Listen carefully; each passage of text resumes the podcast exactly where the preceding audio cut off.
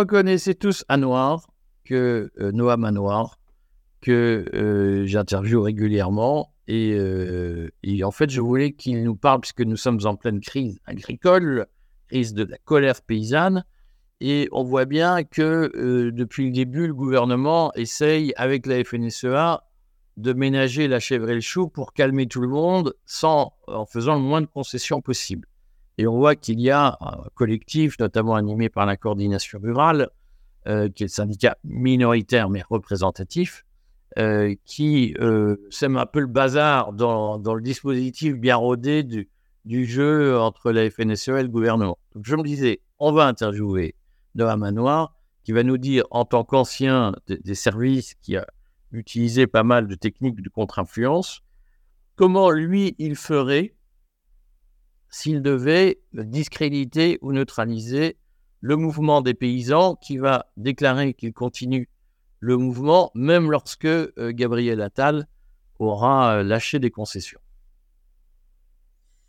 Alors, euh, je pense qu'il faut déjà passer par un état diagnostique, c'est-à-dire dire, bon, quel est le problème? Le problème, pour, entre guillemets, le vulgariser, c'est que les agriculteurs sont français, ils ont investi dans du matériel en France, ils possèdent des terres, donc l'agriculture fait partie des fleurons de l'économie française, c'est-à-dire qu'on a le vignoble, on a des clémentines en Corse, on a chaque région en fait a ses spécificités et on a une agriculture florissante qui nous permettrait en théorie d'être autonome en France. Sauf que euh, les agriculteurs sont attaqués, sont asphyxiés en fait par euh, l'économie euh, de marché, en fait par le capital, par la politique européenne de la France depuis plusieurs décennies. Donc, euh, alors qu'est-ce qu'ils font? Eux, ils, vont, ils sont très pragmatiques. En fait, ils vont directement au but. Ils vont dans les étalages des magasins et ils sont en train de démanteler, en fin de compte, tous les produits euh, qui proviennent de l'étranger, hein, euh, des produits que eux-mêmes produisent. Je veux dire, par exemple, bon, les agriculteurs ne sont pas contre le fait qu'on puisse importer des avocats euh, du Brésil, du Mexique ou d'Israël, parce que en France, on n'en produit pas. Quoique, euh, dans les dom-toms, on produit des avocats. Mais ils sont, ils, ils sont pragmatiques. Ils se disent que bon euh, mais euh, par contre, on a vu qu'il y avait des œufs qui étaient importés du Portugal, ils interceptent les convois, ils vont dans les magasins, ils vident les rayons, etc. Donc ils s'attaquent directement au problème, en fait, de façon très directe et très matérielle. C'est-à-dire qu'ils ne sont pas dans des discours politiques ou dans des considérations politiques, ils accusent la grande distribution finalement d'être les complices directs de, leur, de leur mort à petit feu, en quelque sorte. Et ils ont totalement raison. je veux dire, en France aujourd'hui, on ne mange plus français. Euh, le saumon euh, vient d'Écosse. Euh, bon, voilà, je ne suis pas spécialiste en la matière. Donc, pour le coup, le problème est bien réel et il les concerne directement. Donc, alors, le, gouvernement, en fait, n'a pas 36 solutions parce qu'ils ont une feuille de route à tenir. On est dans un pouvoir, en fait, qui est finalement un pouvoir dont le pouvoir politique est une marionnette. En réalité, on le sait très bien. On a des forces de l'argent qui sont des forces supranationales qui tiennent à la fois l'économie, le capital, le marché, la grande distribution, les médias également, hein, ils ont très bien investi, et qui tiennent également le politique, l'exécutif. Donc, euh, face à ça, euh, l'agriculteur qui est tout seul sur son tracteur, qu'est-ce qu'il lui reste à faire? Ben, Il lui reste à crier euh, à l'aide pour ne pas mourir tout seul ou dans le silence. Donc, c'est ce exactement ce qu'ils sont en train de faire. Et en fait, en réalité, il n'y a pas d'issue à ce conflit. très clairement, Gabriel Attal ne va rien proposer qui aille contrebalancer une politique en réalité économique et agricole qui a lieu depuis des dizaines d'années, qui date pas d'hier en réalité. Macron, par exemple, qui nous fait croire aujourd'hui qu'il est un homme politique de droite ou de centre-droit, était quand même le ministre de l'économie de François Hollande. Ça, tout le monde l'a oublié, mais c'est une évidence, il était ministre socialiste. Donc on se rend bien compte que c'est quelque chose qui dépasse les clivages politiques. Et ce que je tiens déjà à faire remarquer, moi, alors avec, ma, avec mon analyse singulière, c'est que les politiques sont très timides euh, sur euh, le soutien apporté aux agriculteurs. Ils n'osent pas, parce que les agriculteurs, en fait, leur renverraient tout de suite à la figure euh, leur, finalement, leur passif, en réalité. même, alors, j'entends ça et là des gens qui disent oui, mais je pense que ni Bardella ni Mélenchon ne se sont risqués à aller sur le terrain pour être photographiés ou vus avec les, les manifestants. Maintenant, moi, je pense que du point de vue, alors ce que j'observe euh, du point de vue de la politique gouvernementale, c'est qu'il y a une certaine retenue, il y a une peur de la contagion. C'est-à-dire que euh, on voit bien que Darmanin a donné des consignes euh, de prudence aux forces de l'ordre dans un premier temps, même s'il a fait semblant de les durcir par la suite. euh, où euh, il ne faut pas qu'on voit un CRS donner un coup de matraque au visage d'un agriculteur. Globalement, voilà, euh, ils ont peur du phénomène de contagion. Alors, les agriculteurs évoquent à demi-mot les Jeux Olympiques de 2024, mais la cérémonie n'est pas pour tout de suite. Il nous reste encore quelques mois.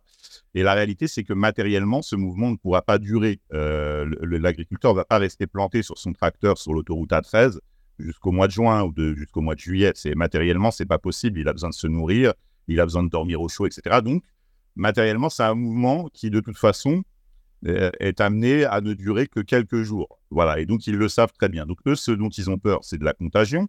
Alors moi, j'étais sur l'autoroute A3 lundi aux alentours euh, de 13h. J'ai vu que les taxis avaient organisé euh, une opération escargot sur l'autoroute A3. Donc il y a eu quand même une volonté de solidarité de la part d'autres organisations professionnelles, et pas nécessairement syndicales, hein, professionnelles. Et euh, donc ça, je pense que c'est ce qui fait un peu peur au gouvernement parce que c'est ce qui pourrait prolonger euh, finalement euh, l'action, lui donner plus d'envergure dans le temps. Et en fait, la réalité, c'est que, alors on a parlé de contre-ingérence, on a parlé de terrorisme ici dans cette... Mais en fait, en réalité, tout le monde a conscience que toutes les caméras du monde vont être braquées sur la France dans quelques mois. Donc, si, comme les, gouvernements successifs sont complètement sourds aux revendications diverses et variées euh, de toutes les organisations politiques, euh, syndicales, étrangères, euh, de, toutes les sensibilités, en fait, en quelque sorte. Bon, ça, il va y avoir un moment, en fait, où il y aura l'opportunité d'être vu, en quelque sorte. Et ça, je pense que les autorités le savent et ils en ont un peu peur. Autant ils n'ont pas peur de grand-chose, mais ils ont quand même peur d'écorner leur image à l'étranger.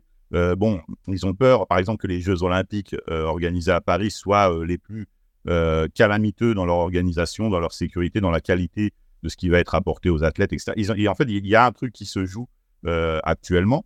Bon, euh, donc euh, pour le coup, quand on relie ça à la crise des agriculteurs, bon, je pense que, comme je vous l'ai dit, c'est une crise en fait sur laquelle le gouvernement, sur laquelle le gouvernement est en train de jouer le pourrissement, en fait, l'usure, parce que ça va aller très très vite en réalité, en fait. Hein. ils ne pourront pas tenir indéfiniment. Alors, on a bien vu qu'ils avaient précédé, ils protègent Paris, comme d'habitude. Hein. on est dans un gouvernement, on va dire, d'obédience, si je puis dire, entre guillemets, jacobine, c'est-à-dire que tout se passe à Paris, c'est le milieu parisien qui décide de tout, les provinciaux n'existent pas. Le meilleur moyen pour un provincial de s'émanciper, c'est d'être parisien, c'est de devenir parisien, en quelque sorte, en France aujourd'hui.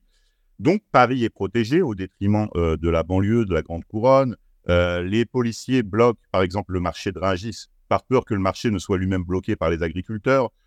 Darmanin disait oui, alors euh, bon, il manifeste, mais c'est pacifique, il n'y a pas de trouble à l'ordre public, alors qu'on a bien vu, je crois que c'était à Agen, hein, si je me souviens bien, ou, je ne sais pas si c'était Tarbes ou Agen ou les deux, dans le sud-ouest, où il y a quand même eu des bâtiments publics qui ont été dégradés, incendiés, etc. Le gouvernement a fait la, la, sourde oreille, ils ont fait semblant de ne pas se rendre compte de ce qui était en train de se passer. Donc écoutez, euh, bon, ils ont essayé, alors l'infiltration, ils ne peuvent pas parce qu'on euh, on ne s'improvise pas agriculteurs. Donc, euh, et puis les agriculteurs sont des gens autonomes, donc ils ne peuvent pas infiltrer. Je pense par contre que dans le renseignement territorial, ils ont des liens euh, profonds et anciens avec, avec, avec les, les, différents protagonistes. Hein. donc ils peuvent se parler, mais de toute façon, il n'y a pas de. Là, l'enjeu, c'est pas de dissimuler finalement les, actions à venir, les, opérations coup de poing, etc. C'est pas. Si vous voulez, l'information n'a pas de valeur stratégique dans ce conflit. En fait, on sait très bien quels sont les enjeux, on sait très bien quels sont les leviers de pression des uns et des autres. Et en fait, euh, donc on a eu un, représentant euh, improvisé dont on avait bien vu qu'il était en, finalement de connivence avec euh, Gabriel Attal, qui avait eu des échanges précédents, qui, qui en fin de compte que c'est quelqu'un qu'on a mis en avant. Donc ça, c'est une technique assez traditionnelle où on va désigner un responsable qui va serrer la main euh, du ministre et qui veut lui requête ou rentre dans l'ordre, on rentre à la maison. Ça, par exemple, c'est le fameux Jérôme Bail. Oui, je ne voulais pas le nommer, oui. Que j'ai failli voir à Carbone, sur le barrage de Carbone, et qui négociait euh, discrètement avec Fesneau euh, ce soir-là à Pamiers. comment ça se passe concrètement Parce qu'on a bien vu l'opération téléphonée, c'est que moi, je suis allé mardi soir il y avait une négociation discrète avec Fesneau. Vendredi, le vendredi, euh, Attal, suivant, donc Attal a, fait quelques, a lâché quelques concessions. Et le, ce, fameux Jérôme Bail, dans la foulée, a dit on lève le barrage demain. Comment ça se passe pour, à un moment donné, désigner un, chef de file? La FNSEA, moi, dans ce que j'ai vu à Carbone, la FNSEA tenait le barrage, mais a mis en avant à quelqu'un qui n'était pas un, responsable de la FNSEA, qui était ce monsieur Bail. comment on fait pour, à un moment donné, euh, donner le sentiment que euh, c'est la base qui est aux manettes, alors que c'est l'organisation syndicale qui négocie discrètement avec le gouvernement, qui tient le truc? Alors, vous savez, dans le jargon militaire, euh, on dit toujours, par exemple, c'est une, une, expression qui avait été employée par Sarkozy, mais avant, qui avait été employée au moment des accords d'Oslo par Israël Rabin, qui disait on ne, fait pas la paix avec ses amis. Donc, en gros, c'est une façon de dire on ne choisit pas ses ennemis. Alors, moi, je pense que la tentation, quand on se retrouve dans un conflit qui aurait tendance à s'enliser ou dans une guerre qui s'annonce, euh, le luxe, en fait, pour, euh, pour les gagnants, pour les puissants, c'est de choisir ses ennemis en quelque sorte. Donc, c'est ce qui s'est fait pendant la crise des Gilets jaunes. C'est d'ailleurs qui leur a été fatal, c'est d'avoir choisi finalement des représentants qui n'avaient pas été élus, qui n'avaient pas été désignés par la base, qui n'avaient pas, euh, pour certains ou pour la plupart, de projets, d'idées, de visions, en quelque sorte. De, voilà, bah, et là, c'est exactement ce qui s'est passé. C'est-à-dire que le gouvernement s'est désigné, entre guillemets, un ennemi euh, docile, un ennemi, euh, quand bien même il aurait été animé de bonne volonté, je ne me prononcerai pas là-dessus, mais qui n'était pas, de toute façon, qui n'avait pas les armes pour négocier au nom de sa, de sa corporation. Donc bon, et, on a bien vu, de, vous parler de Pamiers, il y a eu effectivement ce coup de, on va dire, d'esbrouf, d'entourloupe, si je puis dire, organisé. Mais à côté de ça, alors j'ai fait une vidéo là-dessus au risque de paraître complotiste, mais on a quand même eu un accident de voie publique, alors toute proportion et toute réserve gardée, dont l'origine est un petit peu douteuse à mon sens, parce que les, les, agriculteurs ont choisi le langage de la force et de l'intimidation. C'est pas un reproche, c'est un fait. Voilà, quand on va dans les magasins pour dépouiller des rayons, quand on va intercepter des convois pour entre guillemets jeter au sol et détruire des, des, des, comment dire, des, des provisions, des denrées, euh, c'est le langage de la force qui est employé. Donc là, euh, on a une voiture qui s'est introduite, qui a forcé un premier barrage matériel euh, pour aller sur une route qui était de toute façon bloquée, qui était annoncée bloquée, et qui a percuté, au lieu, en, lieu et place de ballots de paille, qui a percuté un barnum sur lequel se trouvaient des familles d'agriculteurs et qui a tué, alors accidentellement, bien entendu, hein, une famille entière, dont une enfant de 14 ans, je crois. Alors je ne sais pas si elle s'en est sortie ou pas, elle, est malheureusement décédée.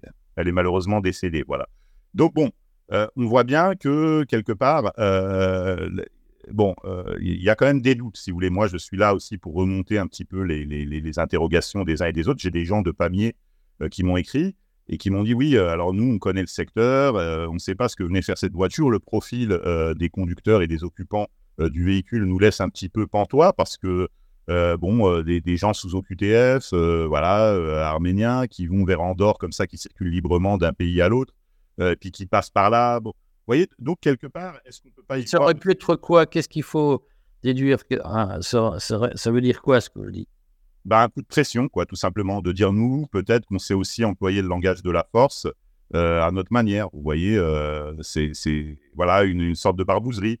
Euh, alors, je ne dis pas que ce serait l'État, euh, ce serait conspirationniste de pouvoir dire ça, mais on est face à des gens euh, dont, entre guillemets, la morale et la religion sont dictées par les profits financiers. Donc, si vous vous attaquez à leurs profits, peut-être que eux, voilà, sont susceptibles de réagir d'une façon, je ne sais pas. Vous voyez, c'est quelque chose, c'est une question qu'on ne peut pas ne pas se poser, de, de dire que finalement, c'est l'incidence, s'il avait été organisé, ce qui n'est pas impossible. Hein, on a eu des cas euh, si vous vous souvenez, où euh, bon, euh, des personnes avaient été interpellées dans le cadre d'une loge maçonnique pour exécuter des gens gênants. C'était Voilà, tout à fait. Donc, bon, donc c'est, on sait que ce sont des choses qui existent. Ce ne sont pas forcément des structures officielles ou quoi que ce soit, mais quand vous touchez à l'argent comme ça, par le sabotage, par la force, etc., de gens puissants, bah, eux sont peut-être susceptibles d'utiliser des moyens d'intimidation illégaux pour pouvoir euh, aussi entrer dans la négociation et faire valoir euh, leur position de force. Vous voyez, donc c'est peut-être une possibilité, je ne sais pas. C'est en tout cas moi ça me vient à l'esprit. Euh, j'ai même un gendarme qui m'a écrit aussi et qui m'a dit ouais moi j'y pense aussi. Donc vous voyez c'est bon voilà quand, vous me dites oui alors au niveau du renseignement effectivement en français on ne pratique pas ce genre de, choses évidemment hein, vous en doutez bien. Mais on pense quand même, quand on réanalyse les choses dans un contexte global, bon, euh, peut-être que euh, voilà l'usage de la force euh, dans ce cas précis a, appelé une réponse qui, a, amené à des événements dramatiques. Je sais pas. C'est, vous voyez, c'est très sensible ce que je suis en train de dire parce que je veux pas passer pour quelqu'un de, de, de, psychiatrisé, je veux dire, mais euh, voilà, la, nature de l'incident, euh, la qualité des occupants du véhicule, etc., me pose question tout simplement. Voilà. Alors, on, a vu hier que les, représentants de la coordination rurale du Lot-et-Garonne qui s'étaient euh, introduits sur le site du marché d'intérêt national de Rangis ont été mis en garde, arrêtés, 93 personnes, je crois, interpellées, mises en garde à vue, probablement pour 24 heures, c'est-à-dire encore jusqu'à ce soir. Est-ce que ça, c'est une technique qui sert d'abord à soustraire les meneurs pour euh, désorganiser le mouvement? Et est-ce que c'est une technique qui permet de désigner à l'opinion des délinquants au fond, et donc une technique qui attaque la crédibilité de l'ennemi, qu'on ne contrôle pas? Alors, ce sont les armes de l'administration, c'est-à-dire que l'interpellation, elle permet euh, le relevé d'identité, parce qu'en fait, pour relever l'identité d'un manifestant, euh, il faut être en situation de contrôle, en situation légale de contrôle. Donc, la meilleure façon de pouvoir le contrôler légalement, c'est de le mettre en infraction. en fait, on souligne l'illégalité euh, du rassemblement ou de la manifestation, qui aura été actée par arrêté préfectoral. Ensuite, on verbalise les, on interpelle les différents manifestants en fonction des, du contexte et de ce qui a été relevé et constaté sur le terrain. Et ensuite, alors l'arme de l'administration, c'est le fichage administratif. C'est-à-dire que bah, naturellement, ce que eux ne voient pas quand ils sont relâchés de leur garde à vue et puis qu'on leur notifie euh, soit une COPJ, soit une convocation devant l'OPJ ou un rappel à la loi, ça, bon, la verbalisation, c'est 135 euros. Euh, bon. Mais quelque part, l'idée, c'est de procéder à du fichage administratif. Alors, on ne fiche pas les opposants, mais on va, on va les catégoriser comme euh, euh, mouvance subversive, contestataire. Vous voyez, il y a des termes comme ça un peu savants qu'on utilise dans les arcanes euh, du renseignement. Et en fait, après, ben, on peut effectivement, alors, euh, il y a la répression directe, comme ça avait été fait pendant la crise des Gilets jaunes avec les interdits de manifestants. On, avait parlé d'un fichier d'interdiction de manifester où les gens devaient aller pointer au commissariat de leur, de leur domicile le, les jours de manifestation. Donc, ils ont essayé, mais ça a été retoqué. Hein, le projet a été retoqué au Conseil constitutionnel. Et après, on a toutes les armes euh, légales qui sont, par exemple, les contrôles fiscaux euh, ou tout ce genre de choses. On dit, bon, bah, OK, vous avez un problème d'argent, vous avez du mal à vous en sortir. Bah, on va vous coller l'administration fiscale sur le dos maintenant qu'on a votre identité et qu'on sait qui vous êtes. Et puis, vous allez voir que finalement, vous étiez peut-être pas à plaindre au moment où vous êtes sorti. Vous voyez, donc, et ça fonctionne. Les gens, euh, ils se disent, oui, mais OK, on va avoir trois semaines de manif. Et après ça, qu'est-ce qu'on fait? Et puis, quand, par contre, l'administration, elle vous oublie pas, elle vous tombe dessus. Donc, quelque part, cette phrase. Alors, est-ce que vous êtes en train de nous dire que il, arrive fréquemment, euh, en tout cas à votre connaissance ça existe, que euh, le fichage à l'occasion d'une garde à vue serve à, dire à l'administration fiscale, voilà la liste des gens qu'il faut contrôler? Bien sûr, mais pas que l'administration fiscale. Par exemple, sur l'agriculture, vous avez aussi la DDPP, euh, ce qu'on appelle l'hygiène, ou la DDPP, c'est la protection des personnes, donc l'hygiène qui s'occupe aussi des services vétérinaires, par exemple. Donc on arrive et puis hop, je sais pas. Euh, alors, ça s'est fait, par exemple, ça s'est fait dans le cadre de la délinquance avec euh, les, ce qu'on appelait les CODAF ou le GIR à l'époque, euh, où on avait comme ça des équipes plurielles de l'administration qui venaient déshabiller des trafiquants stupéfiants qui avaient du patrimoine ou autre. Ça s'est fait pour l'islam radical avec ce qu'on appelait la CLIR, où finalement vous aviez un agent de l'URSSAF, un agent des impôts, un agent de la DDPP, un agent de la police. Donc chacun en fait utilise ses armes. C'est que l'agent de la police va permettre, par exemple, de restreindre un lieu, d'enfermer par exemple les consommateurs d'un restaurant dans le restaurant, euh, de, pénétrer à l'intérieur euh, dans le cadre d'une perquisition. Et puis ensuite, les agents des impôts vont fouiller les, différents documents. Les agents de, la, de la DDPP vont fouiller les cuisines, vont inspecter le frigo pour voir si la chaîne du froid. Et puis hop, vous repartez avec un dictionnaire de contravention, en fait, qui fait que finalement, votre vie est ruinée d'une seconde à l'autre, quoi, vous voyez? Donc, c'est un petit peu ça. Donc, l'administration, elle agit sur le long terme, en fait. C'est-à-dire qu'elle est capable de détruire les, individus euh, isolément. Et le, problème, c'est que l'administration, c'est peut-être pas forcément un problème, mais elle joue sur le temps long. Alors que là, on est sur des actions en fait qui sont sur le temps court. Et si en réalité euh, notre interview est diffusée telle quelle, je suis sûr qu'il y a des gens qui vont nous écouter, qui vont avoir peur, qui vont se dire ah merde, mais c'est vrai, pourquoi je suis allé manifester, qu'est-ce que je fous là? Quelque part, ça fonctionne. On a un État. Qui de l'intimidation. on a un État qui est extrêmement puissant. Quand on sait comment ça fonctionne, bon bah voilà, euh, il y a une réunion en préfecture, on vous dit ah bah voilà celui-là il sort là, il nous emmerde. Et puis voilà, on a des gens, on a des grands distributeurs on a des médias, on a un tel qui se plaigne de lui, bah allez hop, et puis on va, on va déclencher une, euh, dans son commerce, euh, ou bien même dans son, je sais pas moi, dans sa structure. Moi, je me souviens que sur, sur par exemple, des, moutons de l'Aïd, on avait un, voilà, la DDPP qui avait détecté, je crois, de la plèvre qui était collée sur un animal qui provenait de Roumanie. Il faut dire, oh, il y a peut-être une épidémie au sein du troupeau, et puis hop, allez, ça y est, on va mettre tout le troupeau en quarantaine. Puis la veille de l'Aïd, bah voilà, euh, le chiffre d'affaires retombe à zéro, vous voyez, et puis le, type ne vend aucun mouton alors qu'il avait investi. Donc c'est très facile en fait en France, on sait très bien faire ce genre de choses. bon, je pense que les agriculteurs sont des gens euh, qui sont aujourd'hui vulnérables, ils ne sont pas en position de force, il faut être réaliste. ce, qu'on ce à quoi on est en train d'assister, en fait, c'est en réalité euh, la, dernière chance, en fait, l'opération de la dernière chance en réalité, mais ils, sont condamnés depuis très très longtemps. Je veux dire, c'est pas au moment où la, clémentine portugaise arrive sur l'étalage du, centre Leclerc qu'il que, que, faut agir. En fait, ça aurait dû se faire bien en amont. Et ce n'était pas uniquement leur problème, c'était aussi le problème de tous les Français. Mais les Français ont été appauvris. Euh, et euh, aujourd'hui, bah, quand on vous propose euh, un fruit à 99 centimes le kilo, et puis un autre dont on vous dit qu'il est français, mais à 4 euros le kilo, parce que le gasoil, les charges patronales extra sont plus chères, bah, le français, il est aussi pragmatique. Il est patriote, mais il nourrit sa famille comme il peut. Vous voyez donc c'est un combat qui est perdu de longue date en réalité. Et euh, aujourd'hui, bon, à part limiter la casse, euh, ils n'ont pas beaucoup de marge de manœuvre. Et moi, je pense que le gouvernement évite juste la contagion. Aujourd'hui, ils sont vraiment dans une optique de, limiter la contagion, de limiter l'ampleur des dégâts matériels. Et puis, ils savent très bien que dans une semaine dix jours, tout le monde est rentré au bercail. Hein. Euh, dernière question. moi, j'ai vu fleurir tout à coup, notamment, pour moi, il y a des indices, mais je, voulais avoir votre avis là-dessus, Noam. Euh, Hanouna a sorti de son chapeau des agriculteurs que personne ne connaissait et euh, qui ont dit, de mon point de vue, un certain nombre de conneries euh, qui se sont répandues. Est-ce que le système inclut la mise en épingle ou la mise en avant de têtes de gondole contrôlées directement ou pas, consciemment ou pas, et qui servent durablement à, orienter le mouvement autour de certaines thématiques.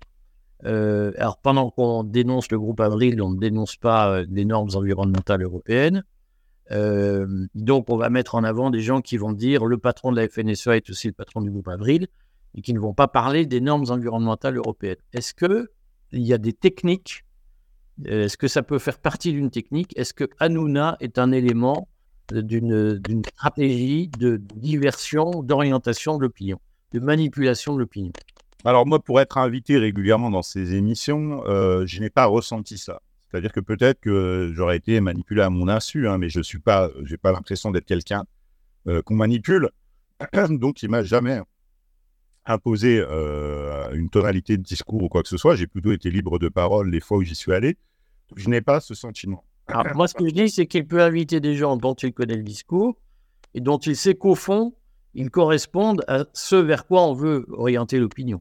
Alors, lui, il a aussi la particularité d'être euh, perçu, à mon avis, à juste titre, comme celui qui donne la parole à des gens qui ne l'ont pas. C'est-à-dire qu'il y a des gens euh, dans toutes les organisations professionnelles syndicales qui, en réalité, qui confisquent la parole des Français, hein, euh, et on les connaît, il suffit d'allumer BFM ou CNews et vous voyez toujours les mêmes qui vous parlent de tous les sujets, qui sont présentés comme des spécialistes, mais qui n'ont aucune, aucun ancrage sur le terrain pour beaucoup. Hein, euh, J'ai connu ça au plan policier. Donc, Hanouna, c'est vraiment. Euh, alors, moi, je reçois régulièrement des sollicitations d'internautes qui me disent voilà, j'ai un problème, est-ce qu'il serait possible de me mettre en relation avec la rédaction de TPMP ce, à quoi je ne réponds pas. Moi, je ne suis pas agent de presse, quasi systématiquement. Mais euh, est perçu un petit peu comme euh, le grand frère euh, qui donne la parole finalement aux opprimés, aux gens qui ne l'ont pas. Alors il a aussi cette position ambivalente parce qu'il a des relations avec l'ensemble du gouvernement. Il a invité à l'époque de Face à Baba tous les candidats à la présidentielle. À l'époque de Balance Compost, il a invité quasiment tous les membres du gouvernement. On avait eu le ministre des Transports chez Barry. J'ai été invité également avec Marlène Schiappa, on, avait été décommandé parce qu'à l'époque, avec Alexandre Langlois, on devait faire face à, Christophe Castaner et puis il avait la frousse, hein, il ne voulait pas du tout débattre avec nous. Donc, du coup, euh, bon, vous voyez, il a, quand même des relations privilégiées avec le gouvernement. Donc, je pense que c'est effectivement quelqu'un qui est perçu comme un homme de pouvoir et d'influence. Voilà. Mais après, euh, alors le côté, euh, on va dire, machiavélique, sabotage, etc., moi, je, si vous voulez, je ne le valide pas. je suis, les gens le savent, hein, je suis quelqu'un d'assez loyal, notamment avec, euh, bah, avec les gens qui, valent euh, euh, qu'on soit loyal, qu'on soit loyaux avec eux.